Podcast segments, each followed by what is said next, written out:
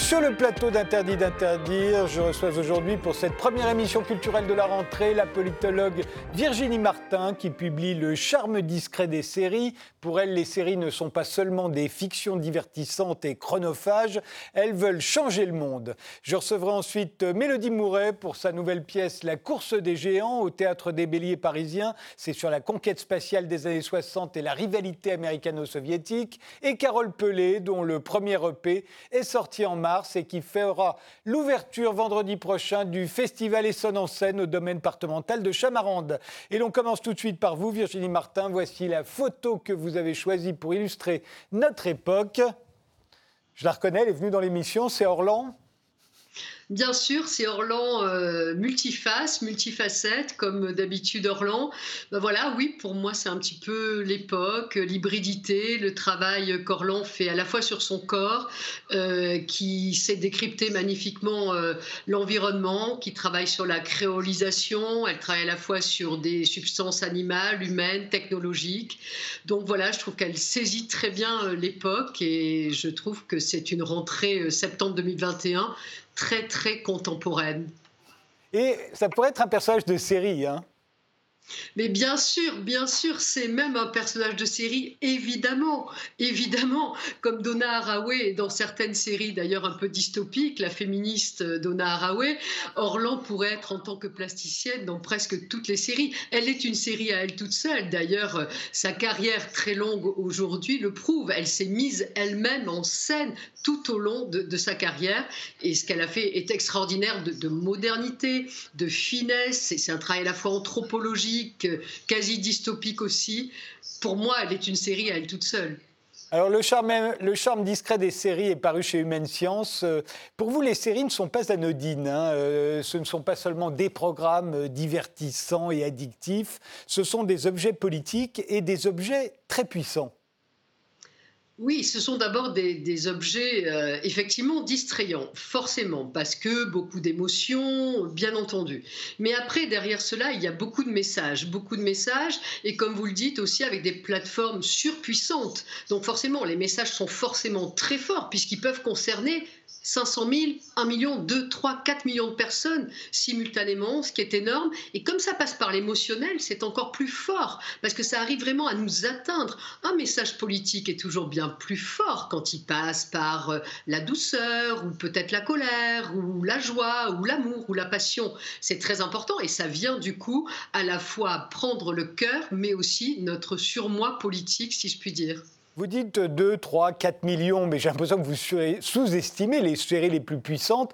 Euh, je rappelle qu'il doit y avoir à peu près 200 millions d'abonnés à Netflix aujourd'hui. il y a certaines séries qui sont vues par la plupart d'entre eux. Donc sur la longueur, même si tout le monde ne les regarde pas au même moment, sur la longueur, ça doit se chiffrer en plusieurs dizaines de, millions de, téléspectateurs euh, et qui les regardent extrêmement assidûment, hein, puisque c'est un, il y a un nouveau phénomène en plus avec les plateformes, c'est ce que vous avez appelé le, binge-watching.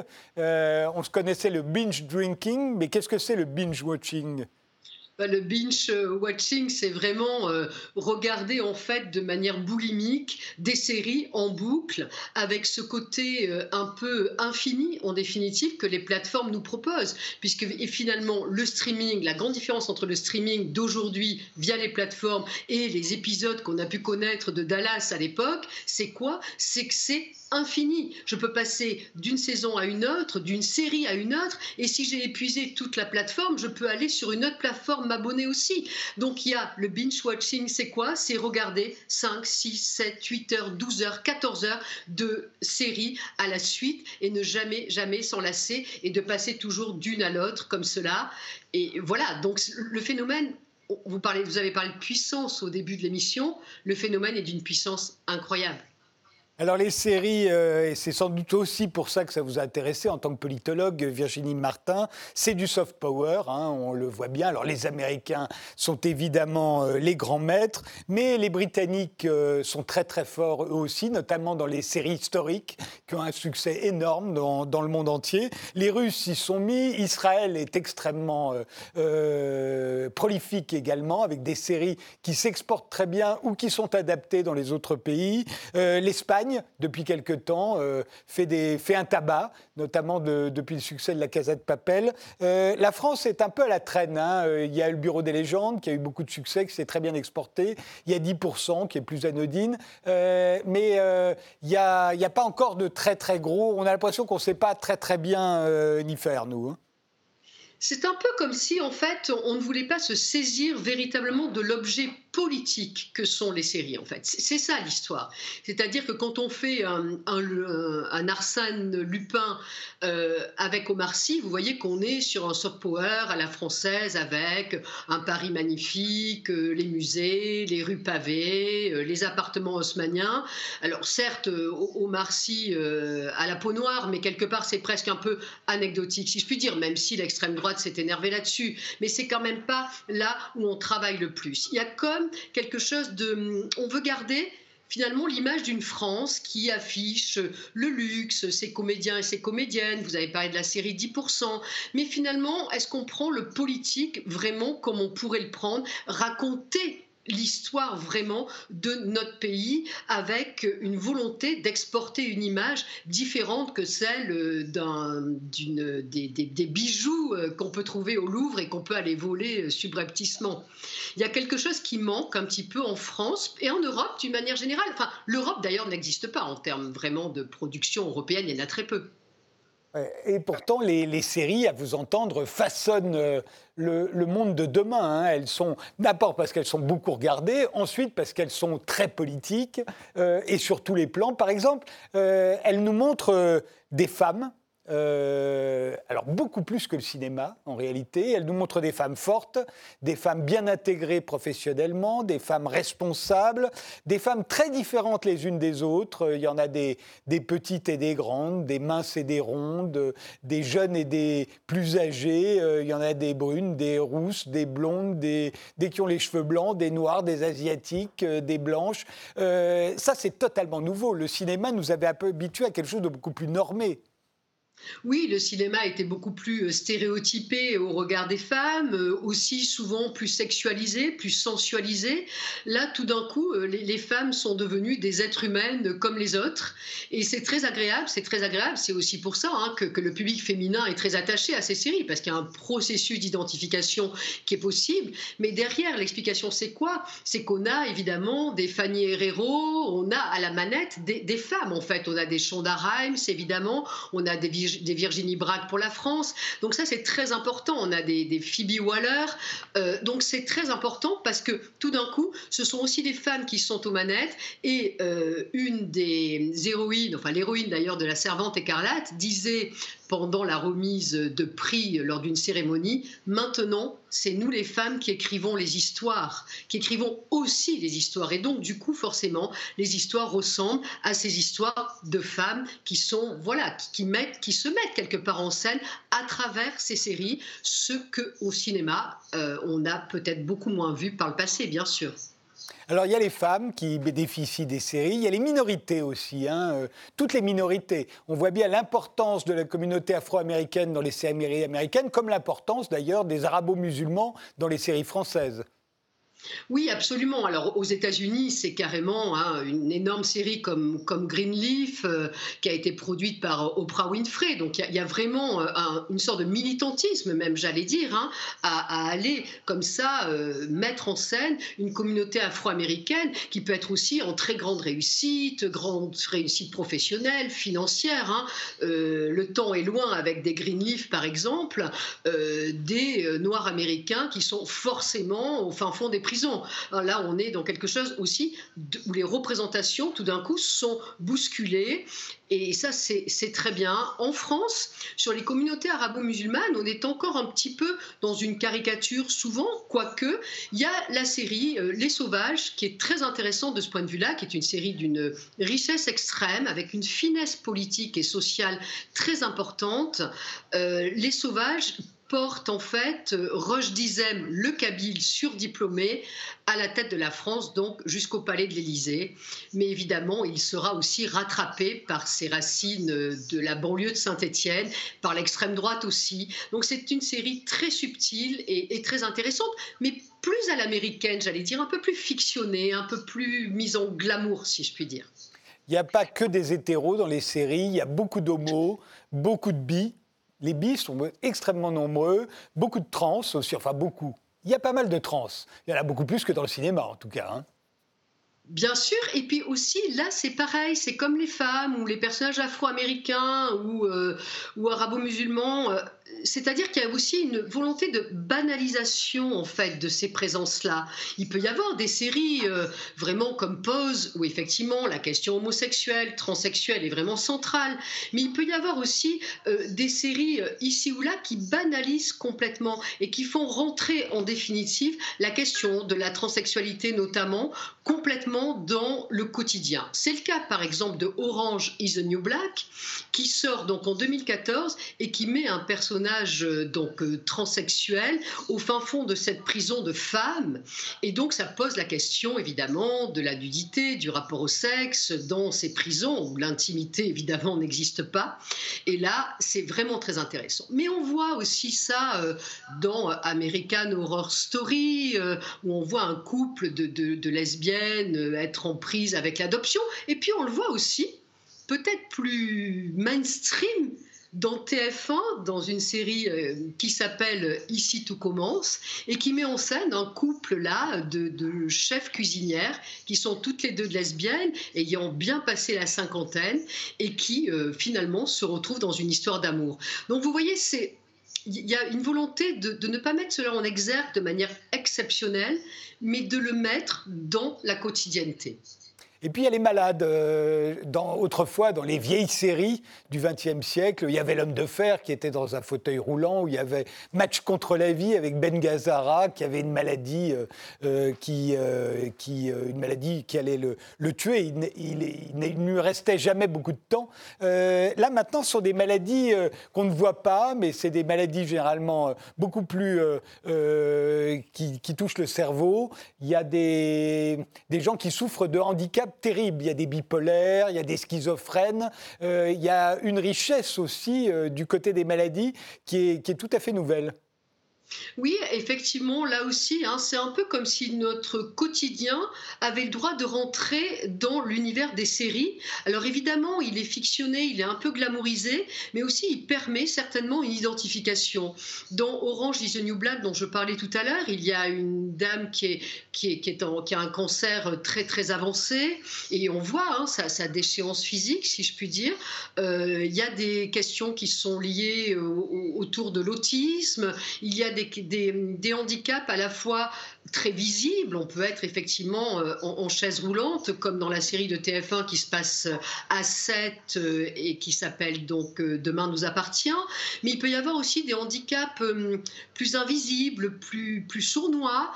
C'est évidemment le personnage de Carrie dans Homeland qui est dite donc bipolaire.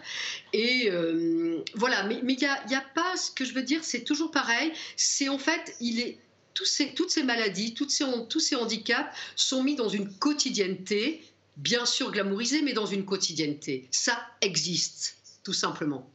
Et alors moi, ce qui m'a toujours frappé euh, en ce qui concerne les séries, pourquoi elles sont devenues intéressantes, pourquoi on s'est mis à regarder tous des séries et à parler des séries, bien plus qu'on ne parle de cinéma aujourd'hui, euh, à partir du tournant du 21e siècle, c'est qu'elles sont devenues immorales. Les séries étaient édifiantes autrefois, euh, elles, elles, étaient assez paternalistes, on peut dire. aujourd'hui, elles sont immorales. Les héros sont souvent immoraux, elles ajoutent à la complexité du monde. Elles n'essayent pas de le simplifier comme autrefois. C'est vrai qu'elles ajoutent à la complexité du monde. Quand on prend euh, Carrie, justement, dont je parlais dans Homeland, par deux fois, elle est à deux doigts de, tuer sa propre fille. Euh, en prise à ses doutes professionnels, à sa pression professionnelle, et bien tout d'un coup, elle n'apparaît pas comme la maman parfaite, la maman idéalisée. Euh, elle donne un bain à sa fille à un moment donné et est-ce que je la noie, je la noie pas On voit bien qu'il y a des pensées comme ça, euh, parasites, qui viennent en fait euh, la troubler. Euh, les personnages politiques aussi sont très immoraux. bon, on s'en doutait un peu là, mais c'est vrai que quand on voit des barons noirs ou quand on voit évidemment des, séries politiques à l'américaine, avec un personnage Trump très très important et, très mis en scène, on voit bien effectivement les comment dire les tourments de l'être humain. Oui, on n'essaye pas euh, de nous, croire, de nous faire croire que le, le bien règne euh, ou qu'il n'y a, a, que le bien et le mal. On voit bien que tout, tout est toujours beaucoup plus compliqué et on nous apprend à, sympathiser, à aimer même des, des personnages euh, qui sont parfois mauvais. Absolument. Quand, vous prenez euh, Scandale, euh, il faut vraiment voir, cette série qui, est passionnante, Scandale de Shonda Rhimes, justement, qui met le personnage d'Olivia Pope en, scène. Qu'est-ce que c'est? C'est une grande lobbyiste, une grande professionnelle de la communication qui va rentrer à la Maison-Blanche. C'est un personnage auquel on s'accroche énormément, et le président des États-Unis aussi, qui est mis en scène, on s'y accroche énormément.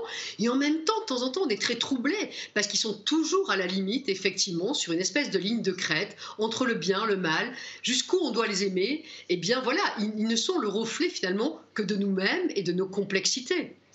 Alors de quoi parlent-elles, toutes ces séries? Ben, Elles parlent de politique, elles parlent de géopolitique, elles parlent du contrôle, elles parlent de la surveillance, elles parlent de l'État, elles parlent du populisme beaucoup, de la corruption, euh, de l'écologie énormément, de l'animalisme même, euh, des privilèges, des ultra-riches. Euh, les ultra-riches, hein, vous le faites remarquer dans votre livre, sont souvent condamnés.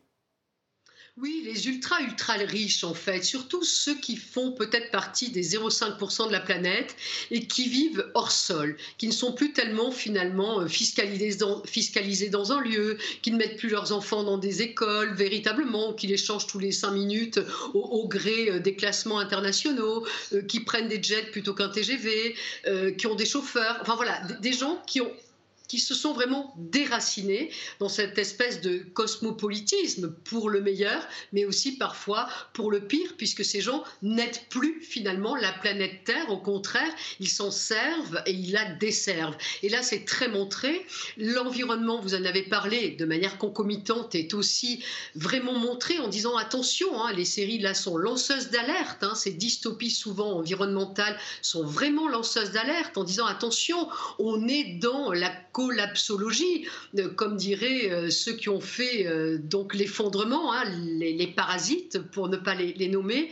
Et là, il y a quelque chose qui dit faites attention, notre planète, nos super riches, notre Europe, l'autoritarisme, la société de surveillance, le super Internet, Black Mirror, pour le meilleur encore une fois, mais pour le pire aussi, bien entendu, puisque on n'est pas loin évidemment du surveiller et punir, cher à Michel Foucault.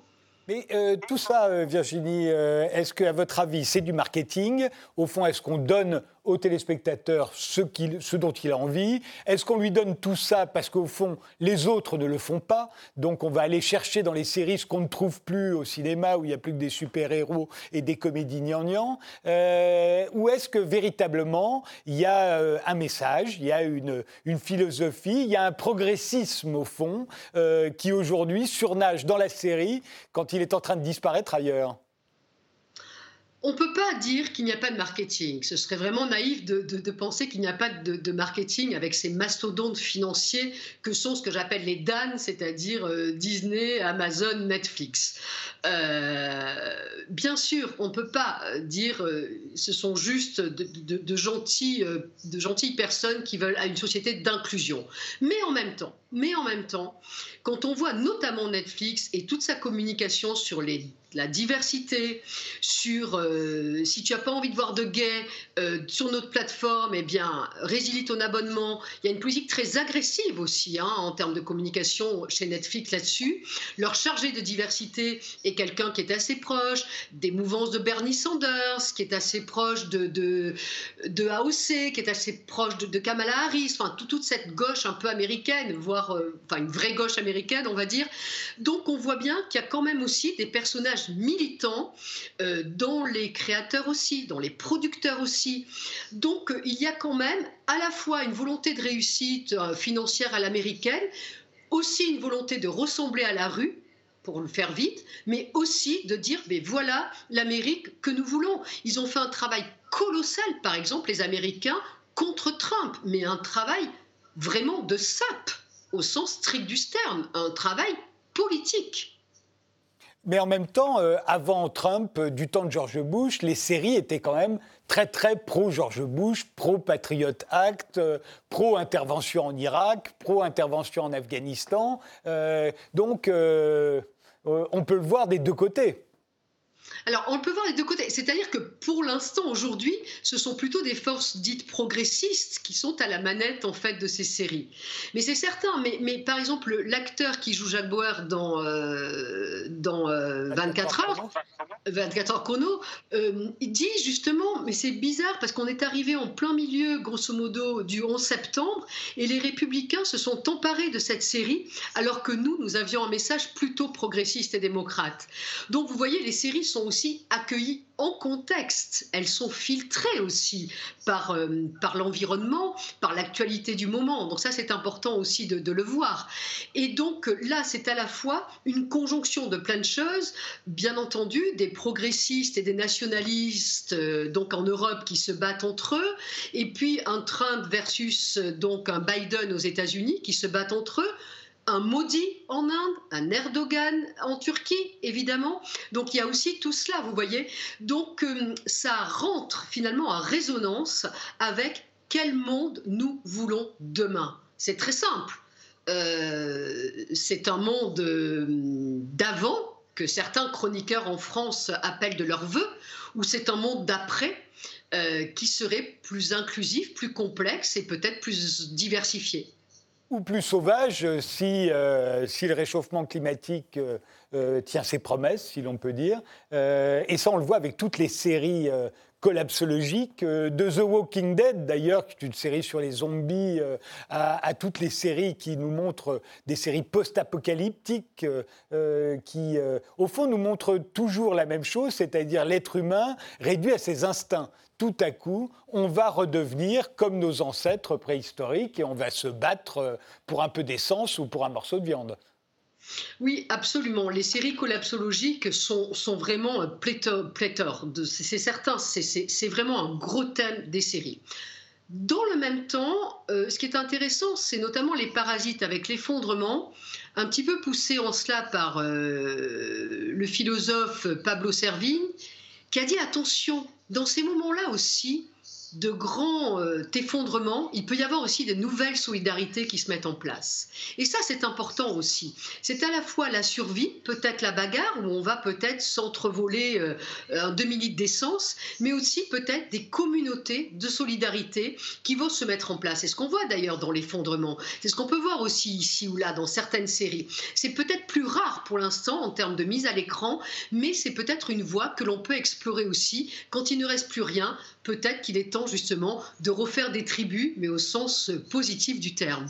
On voit bien que les, séries participent de notre peur de la fin du monde, mais aussi de notre rejet de la démocratie, parce que les séries politiques nous montrent tout euh, un personnel politique euh, totalement euh, soit corrompu, soit, malfaisant, tout simplement. de, notre, haine des ultra-riches, vous avez dit pourquoi, de, on pourrait énumérer, au fond, elles épousent à peu près toutes les hantises de notre époque, elles les, elles les caressent dans le sens du poil. Oui, elle les épouse, elle les épouse, c'est certain, mais en même temps, elles nous disent attention. Donc c'est quand même bien en termes de prise de conscience, d'une part. Le petit regret qu'on peut avoir, c'est peut-être dans les séries politiques. Quand je dis séries politiques, c'est vraiment au sens strict. Hein. C'est du type justement Marseille euh, ou Baron Noir, pour, ne pas les citer. Là, on voit qu'il n'y a pas de grands récits politiques qui sont mis en scène, qui sont mis en série. Et ça, c'est très dommage. On ne pourrait attendre. Vous voyez, par exemple, La Casa des Papels, pourquoi elle a été binge-watchée à ce point-là? Parce que c'est une série romantico-politique. C'est ça qui est, fabuleux dans La Casa des Papels, même si c'est bien sûr irréaliste, mais quelque part ça redonne un peu d'espoir, ça raconte un peu quelque chose, ça nous fictionne l'avenir politique potentiellement possible. Et ça c'est intéressant. C'est pour ça, c'est tandis que quand une série est aussi clinique, aussi euh, euh, malsaine dans ce qu'elle met en scène, hein, les suicides, les malversations d'argent, etc., comme Baron Noir, c'est à la fois une vérité politique, mais ça manque de deux choses. Ça manque d'une autre vérité politique qui est aussi l'honnêteté, le militantisme, la générosité, l'altruisme que ce que c'est que de s'engager en politique aussi. Et puis ça manque quand même de récit, de respiration. C'est un peu comme si c'était la fin du politique. Et ça, c'est problématique parce que déjà que la fin du politique est presque à nos portes quand on regarde à droite et à gauche autour de nous. Mais là, les séries nous confirment une sorte de fin du politique quand la Casa des Papels, au contraire, nous redonne un peu d'oxygène. Et on retrouve de l'oxygène finalement dans les dystopies de dire attention, ce qu'il ne faut pas faire. Elles disent pas toujours ce qu'il faut faire, et c'est là que le, récit politique manque. Il, il, manque, mais il manque aussi chez les intellectuels, il manque chez les politiques, et évidemment, il manque chez les créateurs de séries. Le charme discret des séries, euh, le livre de Virginie Martin vient de paraître chez Humaine Science. Merci Virginie, on fait une pause, on se retrouve juste après avec Mélodie Mouret.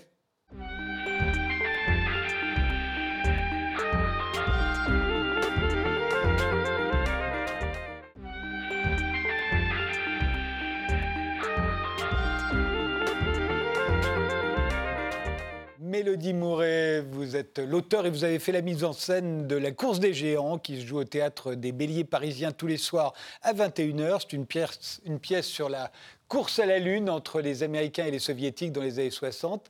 Mais d'abord, on va regarder la photo que vous avez choisie pour symboliser notre époque. Ben, c'est une photo qui vient, nous vient de l'espace, oui, Complètement. Oui, c'est une photo prise euh, par Thomas Pesquet euh, depuis l'ISS.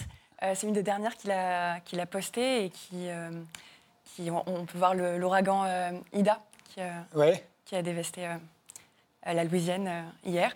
Et voilà, Thomas Pasquet sensibilise beaucoup aux questions climatiques, à la crise depuis l'espace en montrant, en montrant des, incendies, des, des tempêtes. Oui, c'est ça. L'espace, ça vous intéresse depuis longtemps ou c'est pour cette pièce ou c'est Thomas Pesquet peut-être qui a eu cette influence sur vous? Alors oui, je suis avec beaucoup de, beaucoup de passion Thomas Pesquet, mais euh, non, euh, c'est vraiment en, me documentant pour écrire cette pièce que je me suis euh, plongée dans l'histoire de la conquête spatiale et que je m'y suis intéressée. Vous étiez venu dans cette émission pour votre première pièce, Les Crapauds Fous, qui avait eu beaucoup de succès. C'était sur l'extermination des Juifs polonais par les nazis. la course des géants, c'est encore une épopée avec 30 personnages interprétés par six comédiens. J'ai l'impression que vous marchez sur les traces d'Alexis Michalik alors euh, oui, parce qu'il y a beaucoup d'acteurs sur le plateau. Euh. Oui, et puis et puis il y a un montage, il y a un cadrage, il y a, vous faites la course avec le cinéma et avec les séries d'ailleurs dont on vient de parler, plus qu'avec Shakespeare. Euh, oui, effectivement, il y a, un, il y a, il y a du, un, rythme qui est proche de celui des, séries. le fait que les acteurs aussi jouent plusieurs rôles permet de, de passer. Ouais, de, de, passer d'un lieu à un autre aussi. donc effectivement, ça c'est quelque chose qui est qu'on retrouve euh, pas mal au cinéma et dans les séries. Il y a beaucoup d'ellipses, beaucoup de jump cuts. Euh, il y a du cadrage, dis, parce qu'au fond, vous nous montrez quelque chose à un moment dans le décor qui va nous servir. Euh, là, on est à la NASA, dans la photo qui est là. L'instant d'après, on va être sur un terrain d'aviation. On peut être un peu n'importe où dans votre théâtre. on saute d'un endroit à l'autre et c'est très cut, d'où le, le jump cut. tout ça, c'est nouveau dans le théâtre. C'est très 21e siècle. Euh, oui, c'est assez nouveau. Euh, euh, bah, oui, vous l'avez dit, c'est vrai que les, pièces d'Alexis Michalik ont, un peu lancé ces nouveaux, ces nouveaux codes narratifs au théâtre. on les retrouve quand même dans, beaucoup, de, beaucoup de pièces maintenant. je pense aux pièces de Pauline Bureau. Enfin, plein, plein, plein de pièces maintenant utilisent ces codes-là qui correspondent au rythme de ce qu'on est habitué à voir, ce qu'on aime voir en tant que spectateur aussi. Jack Mancini, c'est le héros de, cette pièce, un gamin pauvre euh, et rebelle et surdoué qui va devenir pilote et vivre euh, la conquête spatiale. Est-ce que vous êtes inspiré de quelqu'un? Alors, je me suis très librement inspirée, oui, de la vie euh, notamment de Ken Mattingly, qui devait partir sur la mission Apollo 13 euh, et qui euh, finalement, à quelques jours euh, du lancement, a appris qu'il ne pourrait pas partir. Ah oui, il était censé avoir la rougeole. Hein. On le voit dans le film Apollo 13. D'ailleurs, il est joué par Gary Sinise. Oui, absolument. Et, donc ça, c'est voilà, je me suis librement inspirée de, de son histoire. mais Jack Mancini est un héros complètement inventé, avec un passé inventé, une enfance extrêmement difficile qui n'est pas celle de Ken Mattingly. Voilà, c'est vraiment un point de départ. Il y a eu euh, pas mal de séries, de films, mais aussi de séries sur la conquête spatiale et sur la rivalité américano-soviétique. Euh, mais au fond, il y a un aspect qu'on aborde très peu et que vous abordez vous, c'est l'espionnage. Et, euh, vous, il y a une affaire d'espionnage entre les, soviétiques et les américains. ça, c'est assez, c'est assez. Pour ainsi dire, il y a la place là. Personne n'a tellement travaillé là-dessus. Oui, c'est vrai. Le, le, fait de croiser un peu euh, une histoire d'espionnage avec euh, une histoire de conquête spatiale, euh, avec aussi l'ascension sociale, bah, c'est un peu un, mélange des, genres, un, mix un peu nouveau. Et est-ce que le... j'ai l'impression que la conquête spatiale en soi sur une pièce de sur une scène de théâtre, ça paraît absurde.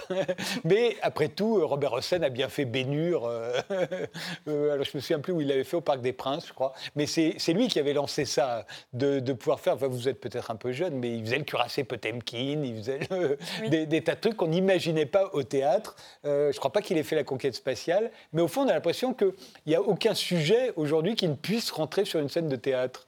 Oui, c'est vrai. C'était un, défi quand même. C'est vrai qu'au moment de l'écriture, je ne pensais pas forcément beaucoup à, la mise en scène. Donc il y a eu quand même un moment où je me suis dit, bon, est-ce que, ça va, être possible de représenter ça Et c'est permis par, euh, par la scénographie qui est euh, très, très ingénieuse euh, d'Olivier Prost, avec, des écrans, la vidéo, la musique aussi qui accompagne beaucoup, toute l'histoire et qui, nous permet de nous projeter dans les étoiles sans problème. On va regarder, il y a un teaser assez court d'ailleurs. celui des, des, crapauds fous était beaucoup plus long. Pourquoi est-ce que celui-là, vous avez choisi si court? Euh, Parce qu'on n'a pas encore fait euh, de vraie captation, euh, ce qui avait permis de faire. C'est par manque d'image, donc. La pièce a commencé seulement en juillet. Oui. Hein, et, au fond, c'est maintenant qu'elle démarre vraiment avec la rentrée. On regarde quand même le teaser, même s'il est encore un peu court. On imagine qu'il sera alimenté assez rapidement. Je veux être astronaute. Astronaute oui. Vous ne connaissez pas Boston et vous voulez aller voir la Lune Pourquoi est-ce que vous seriez sélectionné par la NASA? Parce que je serai le meilleur. Et qu'il paraît que ce pays récompense le mérite. Houston, je crois qu'on a eu un problème ici. Houston, on a eu un problème. Les Crapauds Fous avaient eu beaucoup de succès. En plus, vous avez été nommé trois fois au, au, Molière. Euh, est-ce que la, course des géants, vous avez l'impression d'en bénéficier? On vous fait confiance. Euh, et est-ce que le public euh, arrive sans attendre? Oui, complètement. Là, on, est très heureux et aussi surpris de l'accueil qui est fait au spectacle. on est complet tous les soirs et je pense qu'effectivement, le, le, fait que le, public et, apprécié les crapauds fous euh, nous aide aussi à lancer la pièce, euh, parce qu'on est encore au tout début. vous aviez vu, j'imagine, euh, le film Apollo 13. C'est lui qui vous inspire au départ, parce que l'histoire d'Apollo 13, pour ceux qui n'ont pas vu le film, c'est une mission Apollo qui va tourner à la catastrophe. Euh, et il y a effectivement euh, un, personnage important qui n'est pas dans la capsule, qu'il faut absolument ramener sur Terre, qui est celui qui devait partir et qui a eu la rougeole, ou en tout cas dont on craignait qu'il ait la rougeole, qui va se retrouver lui au sol et qui va aider ses camarades à, revenir, parce qu'il connaît la, la capsule aussi bien qu'eux. Et euh, le, film a eu beaucoup de succès. Euh, il y a déjà avec euh, Tom Hanks, il y a déjà eu, presque une vingtaine d'années, je crois. Mm. J'imagine que c'est ça le point de départ? oui, complètement. C'est un de mes films préférés. il y a beaucoup de références à cette histoire. Vous voyez bien à quel point c'est absurde de se dire je vais faire ça au théâtre. oui, oui c'est vrai. Euh, mais ça fait partie, oui, ça fait partie des inspirations avec d'autres films, euh, avec d'autres films d'ailleurs, pas, pas seulement celui-ci. Stuff, l'étoffe des héros. Oui, complètement. Will Hunting aussi pour la, la, rencontre entre un, jeune surdoué et quelqu'un qui va changer sa vie en, en, se mettant à croire en lui, en lui donnant confiance. Plein, plein de références du cinéma, c'est vrai, se retrouvent dans la pièce. Alors, dans euh, tous ces films que vous venez de citer, les femmes ont des rôles euh, totalement secondaires, voire sont quasiment absentes. Et ça ne vous empêche pas de vous, identifier, au fond euh, Non, c'est vrai, parce que ça représente aussi des moments de l'histoire où malheureusement les, femmes avaient moins de place. À la NASA, par exemple, elles en avaient. On le voit d'ailleurs avec, avec des, des, films aussi qui représentent qui, parlent de, des femmes à cette époque-là. Mais c'est vrai que pour Apollo 13, par exemple, c'est vrai, elles sont assez absentes. C'est pas le cas dans la pièce. Euh, non, vous en euh, avez mis. Elles, elles ont leur rôle. Elles, ont, leur rôle au sol. Au fond, euh, c'est, elles ont des rôles de femmes de cette époque-là. Oui, exactement. Oui, ça, ça, colle à l'époque. Est-ce qu'il y a euh, d'autres euh, épopées comme ça que vous avez envie de mettre en scène, d'écrire d'abord et de mettre en scène au théâtre Ou est-ce que vous pourriez demain écrire une pièce, comme la plupart des gens écrivent des pièces aujourd'hui, à trois personnages, avec le mari, la femme et l'amant? Euh, non, c'est vrai que je suis très attirée par le, type de théâtre que j'aime aussi aller voir et c'est souvent des épopées, des grandes aventures. Euh, donc je pense que euh, c'est ce que j'ai envie de faire. Ouais. En même temps, on se dit à chaque fois, bon, avec six comédiens, on peut faire 30 personnages. Euh, Oui. Mais le- la limite aujourd'hui, c'est le nombre des comédiens. Ça coûte cher des comédiens sur scène, au fond. C'est ça la limite du théâtre hein, aujourd'hui. Oui, complètement. Après, là, sur cette pièce, comme sur, celle des, comme sur Les Crapauds Fous, j'étais accompagnée par euh, des producteurs qui sont euh, complètement fous et qui sont prêts à, programmer et à produire des spectacles avec neuf acteurs, euh, six acteurs. Donc, euh, c'est- merveilleux. C'est vrai que c'est de plus en plus rare. euh, Il y a une tendance à être un peu euh, plus prudent euh, en général. Euh. Mais je relisais récemment le théâtre de Marcel Aimé, que j'aime beaucoup. Et, euh, et à l'époque, il, écrivait des rôles pour 15 personnages. Alors là aussi, il y avait 7-8 acteurs qui se partageaient. Les, les- Ouais. Certains fais- refaisaient plusieurs rôles, le passant, l'agent de police, euh, etc. Mais à l'époque, on écrivait des, des dialogues pour des passants, par exemple. Ça Oui. n'existe plus aujourd'hui au théâtre. Enfin, vous, vous pourriez. Vous, Oui. vous pourriez. Oui, il y, a- il y a des, il y a des mini, des mini, euh, des mini rôles aussi dans la pièce. Il y a, des- des- il y a un personnage qui a deux phrases, y a, euh, mais qui, apporte quelque chose à la, pièce. Avec, euh, en général, c'est pour apporter un peu d'humour, euh, voilà. Et donc, c'est permis par, le jeu des acteurs. En fait, tous les acteurs sont vraiment bluffants dans la pièce. Ils, se, transforment vraiment d'un personnage à l'autre. Il y a un côté transformiste aussi dans ce nouveau théâtre, dans celui de Michalik aussi, parce qu'il y a des personnages qu'on retrouve euh, quelques minutes plus tard. Ils ont complètement changé d'apparence. D'ailleurs, la plupart du temps, on ne les reconnaît pas. Complètement. Euh, souvent, j'entends à la sortie euh, des spectateurs euh, dire c'est incroyable. On, on s'est rendu compte seulement au salut en fait qu'ils étaient seulement six. C'est vrai qu'ils sont, ils sont tous euh, incroyables. on, les, ouais, on- ils se, ils- leur, leur visage même se transforme. euh. La course des géants, c'est donc euh, tous les soirs euh, à 21h euh, au Théâtre des Béliers parisiens, le dimanche à 15h. Bah, écoutez, je vous souhaite bonne chance pour la suite et, et j'attends la prochaine pièce. Je vous demande quelle épopée vous nous raconterez. Merci, d'être venu, Mélodie Moret.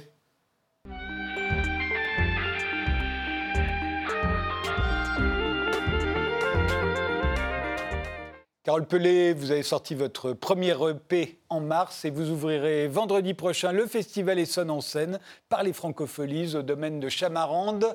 Voici la photo que vous avez choisie pour illustrer notre époque. Non, ça n'est pas l'affiche, c'est celle-ci. Pourquoi un chat? Vous qu'il n'y a pas assez de photos de chats? Oui, Bah, justement, euh, bah, c'est vrai que quand j'ai vu cette photographie, ce qui m'a interpellée en premier, c'était le, le regard du chat, en fait. Oui, c'est vrai qu'il est hum, hypnotisant. Et, exactement, et ça, ça a engagé chez moi une réflexion sur euh, bah, euh, le regard qu'on porte sur soi et le regard aussi de l'autre bah, sur soi. Et c'est vrai que c'est quelque chose, je crois, qui est euh, bah, omniprésent dans la société euh, dans laquelle on vit. Alors évidemment avec la publicité, euh, avec la télévision, mais aussi avec les réseaux sociaux, parce que c'est quand même la spécificité de notre époque. Et de vos textes aussi. J'ai l'impression que vous de parlez mes que de ça. Exactement, ouais, c'est vrai. Et, hum, et justement, j'ai trouvé ça intéressant parce qu'en plus, le chat, effectivement, fait vraiment partie intégrante des réseaux sociaux avec les emojis, mais aussi parce que, euh, voilà, il est reproduit avec des Vous images. savez de pourquoi d'ailleurs? Je me suis toujours demandé pourquoi le chat? Eh ben, je pense que le chat, c'est euh, tout simplement, en fait, euh, c'est un animal du quotidien euh, qui, est, euh, qui, est, qui est gentil, qui a une connotation positive, qui est doux, que les gens aiment, en fait, et Oui, mais il, est, il est énigmatique aussi, non Le chat, il est quand même moins fidèle que le chien, il se laisse moins Ouais, mais faire est-ce que, que le est-ce que chien? c'est pas ça? Est-ce que c'est pas son mystère aussi qui le rend attachant? Il paraît que le, le chat est encore plus ancien que le sphinx et qu'il sait des choses que même le sphinx ignore. Ah, eh ben, on, va- on va leur demander alors. J'aimerais bien qu'on en parle d'ailleurs Oui. sur les réseaux sociaux, mais généralement on se contente de montrer des photos de chats. Exactement. Non. Alors vous serez euh, donc au, au domaine de, de Chamarande euh, euh, vendredi prochain. Alors je propose pour ceux qui ne vous connaissent pas encore euh, qu'on regarde tout de suite un extrait de Nuit Blanche, euh, un des morceaux qui figure sur votre premier EP. Ce soir je suis seule et je m'allume une clope. Je sais que ça va me rendre malade, mais, je le fais quand même. Je suis seule ce soir, j'enchaînerai bien les verres. Je sais que ça va me rendre mauvaise, mais je le ferai quand même. Je vais le regretter, je le sais. Je vais le regretter, je le sais. Je vais le regretter dès demain. Je vais le regretter, je le sais. Je vais le regretter, je le sais. Je vais le regretter dès demain. Dès demain. Tu fous T'as pas honte Qu'est-ce que tu fous t'as pas honte, ouais. T'as pas honte, ouais. Bah non, t'as pas honte. Bah ouais, j'ai bu, je suis pas bien, je suis vulnérable. Je préfère croire que rien ne pourra jamais m'atteindre. Bah ouais, j'ai bu, je suis pas bien, je suis vulnérable. Je préfère croire que rien ne pourra jamais m'atteindre. Alors là, je m'entends plus, il y a à peu près combien? Dix voix dans ma tête, Je me sens un peu euh, ben, dépassée. un peu dépassée par la situation. Après, on pourra pas dire que ben, j'ai pas été prévenue. Hein. C'est-à-dire que J'en suis consciente qu'il y a un problème. à la fois j'aimerais bien reprendre le contrôle, mais euh, ça, me paraît, un- ça me paraît un peu compliqué. Quoi, alors qu'il Ça me paraît un peu compliqué alors qu'il est, ça me paraît un peu compliqué. Tu sais, c'est ce moment où je rallume une clope. Ouais, je sais que c'est mal, mais je le fais quand même. Tu sais, c'est ce moment où je me resserre un verre et que je suis déjà malade, mais je le fais quand même. Je vais le regretter, je le sais. Je vais le regretter, je le sais. Je vais le regretter dès demain. Je vais le regretter, je le sais. Je vais le regretter, je le sais. Je vais le regretter dès demain. Je le sais.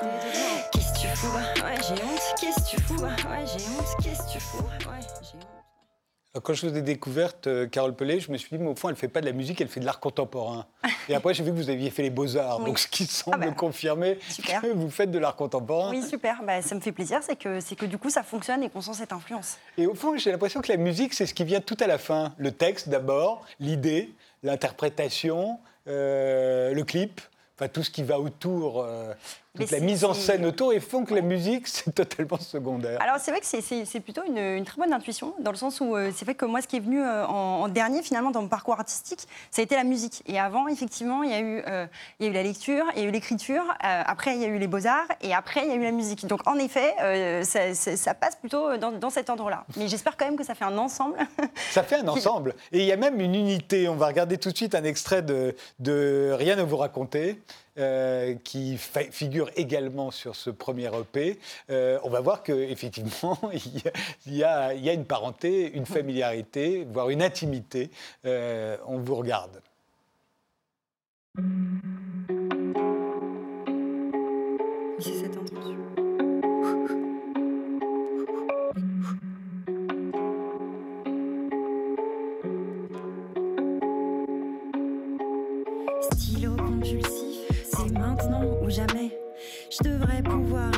J'ai trop la gorge qui serre. Allez, Carole, saute dans le trou noir maintenant ou jamais.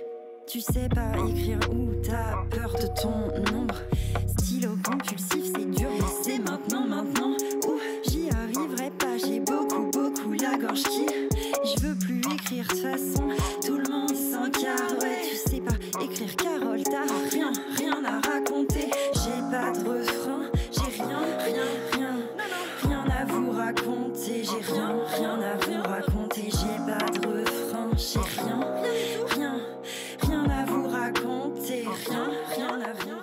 C'est sur l'intimité. C'est sur l'intimité, ouais. et spécifiquement avec ce clip que justement j'ai tourné chez moi. Euh, là, j'ai voulu, euh, j'ai voulu ouvrir un peu plus euh, mon univers et, et aussi montrer un peu plus qui j'étais moi, parce qu'il y a toujours un peu cette posture de l'artiste et, et qui on est dans la vie et tout ça. Et, et avec ce clip, j'ai voulu voilà, essayer de faire coïncider les deux au maximum. Donc oui, c'est c'est intime. On a l'impression que vous êtes la seule à dire ce que vous pensez. Euh, Parce qu'en général, dans les clips, enfin, on imagine bien que le chanteur pense ce qu'il dit, mais enfin pense ce qu'il chante, Oui. mais pas à ce point-là. Vous, vous- vous- en fait, peut-être parce que vous dites des choses qui ont l'air anodines. Oui. Euh, et ben en fait, euh, tout ça, c'est très lié à mon processus d'écriture. Moi, je, moi, en fait, euh, j'ai envie de, de- de créer et de livrer un art euh, qui soit euh, le plus proche de, de ma pensée, déjà à la base. Et cette pensée-là, quand elle surgit, en fait, elle surgit en un jet euh, et elle est vraiment complètement authentique. Je retouche très peu mes textes après. Et souvent, c'est dans des moments justement de, prise de conscience, des choses où je suis toute seule et où j'écris comme ça. Et, et je pense que c'est ça qui qui fait, euh, qui donne cette intimité, euh, qui livre, qui livre ça quoi. Mais rien à raconter, c'est toujours un peu gênant de l'avouer. Oui. Euh, parce que la plupart des gens ont envie de dire des choses, mais Oui. au fond, ils n'ont rien à dire. Oui, Et vrai. là, vous vous dites, bah oui, c'est mon cas. Oui, c'est mon cas. Oui, c'est mon cas parce que je, je sais pas, moi, ça me semblait important euh, dans, dans cette période où effectivement je commençais à écrire le P, parce que cette chanson, elle est intervenue à ce moment-là, euh, de, de finalement être totalement transparente par rapport aux conditions aussi de, de création. Un petit peu, ça se fait aussi beaucoup d'ailleurs dans l'art contemporain de dévoiler le processus, etc. Donc ça, c'est quelque chose aussi qui, vient de ma formation, qui me vient des beaux-arts, et qui pour moi aussi est assez naturelle du coup. Et, euh, du coup, cette chanson, voilà ce qu'elle raconte. Elle raconte euh, la, crise de la page blanche, et finalement devient une œuvre euh, avec cette crise-là. Mais alors, ce qui est drôle, c'est quand on voit ces clips, et d'autres aussi d'ailleurs, parce que tous euh, euh, ont cette euh, unité, on pourrait croire que vous les faites toutes seules avec un téléphone portable. Et en fait, il se trouve qu'il y a aussi les making-of qui sont disponibles quand on cherche euh, vos œuvres sur Internet, et on s'aperçoit que ce n'est pas du tout le cas. c'est presque une super production. Donc, on va regarder un extrait du making-of, du dernier clip que l'on vient de voir, R a raconté, que j'ai mal dit tout à l'heure. Regardez le making-of, il y a beaucoup plus de monde qu'on croit. Stylo compulsif, c'est dur, mais c'est maintenant, maintenant. Je m'en fous si j'ai beaucoup, beaucoup, beaucoup trop la gorge qui, au fond du fond, je crois pas que tout le monde s'en car. Ouais, vas-y, Carole, écris, même si rien n'a raconté. Y a plus tu maintenant que je suis seule face à moi-même. Pareil que les meilleurs taffent toujours la même idée. J'ai ce truc-là qui tout, tout autour de moi-même. Le deuxième jour Tout le monde cherche une raison d'exister. J'ai pas de refrain, j'ai rien, rien, rien, rien à vous raconter, rien, rien à vous raconter. Alors j'ai vu, il y a un réalisateur, il y a une scénographe, euh, mais au fond, c'est vous aussi qui les dirigez, ces clips, euh, j'imagine. Vous leur laissez pas le- la bride sur le cou. Non, euh, non. En fait, euh, moi sur le clip, je me crédite euh, toujours euh, quasiment en directrice artistique. C'est-à-dire qu'en fait, en gros, euh, déjà, je m'occupe de la, production des clips, donc de rassembler, euh, de, déjà toute l'équipe, de, de- m'occuper des plannings.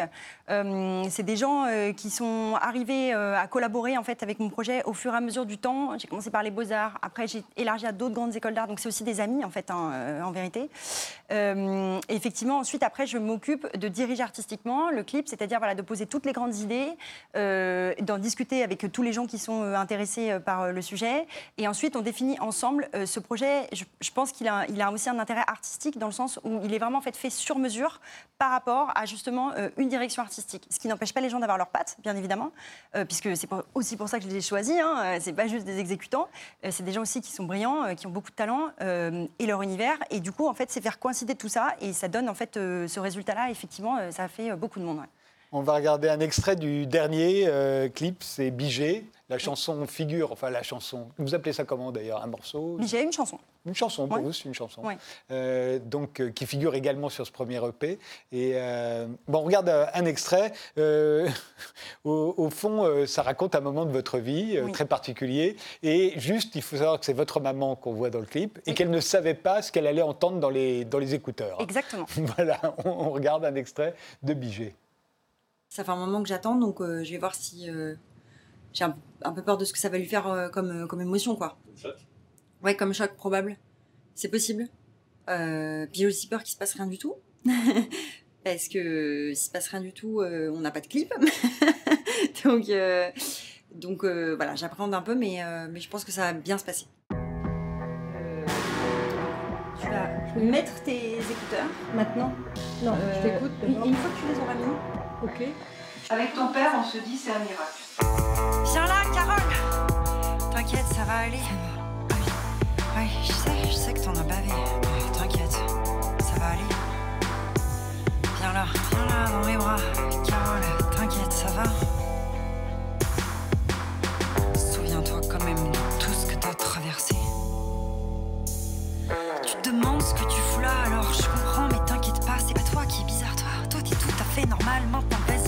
Continue ces déceptions, ces angoisses. Je te jure, un jour, tu verras, tu verras. Ça sera plus grave, tu te demandes ce que tu fous là, alors je comprends, mais t'inquiète pas, dis-toi que t'as eu le courage de faire plus qu'un premier. Il y a quelque chose qui va pas.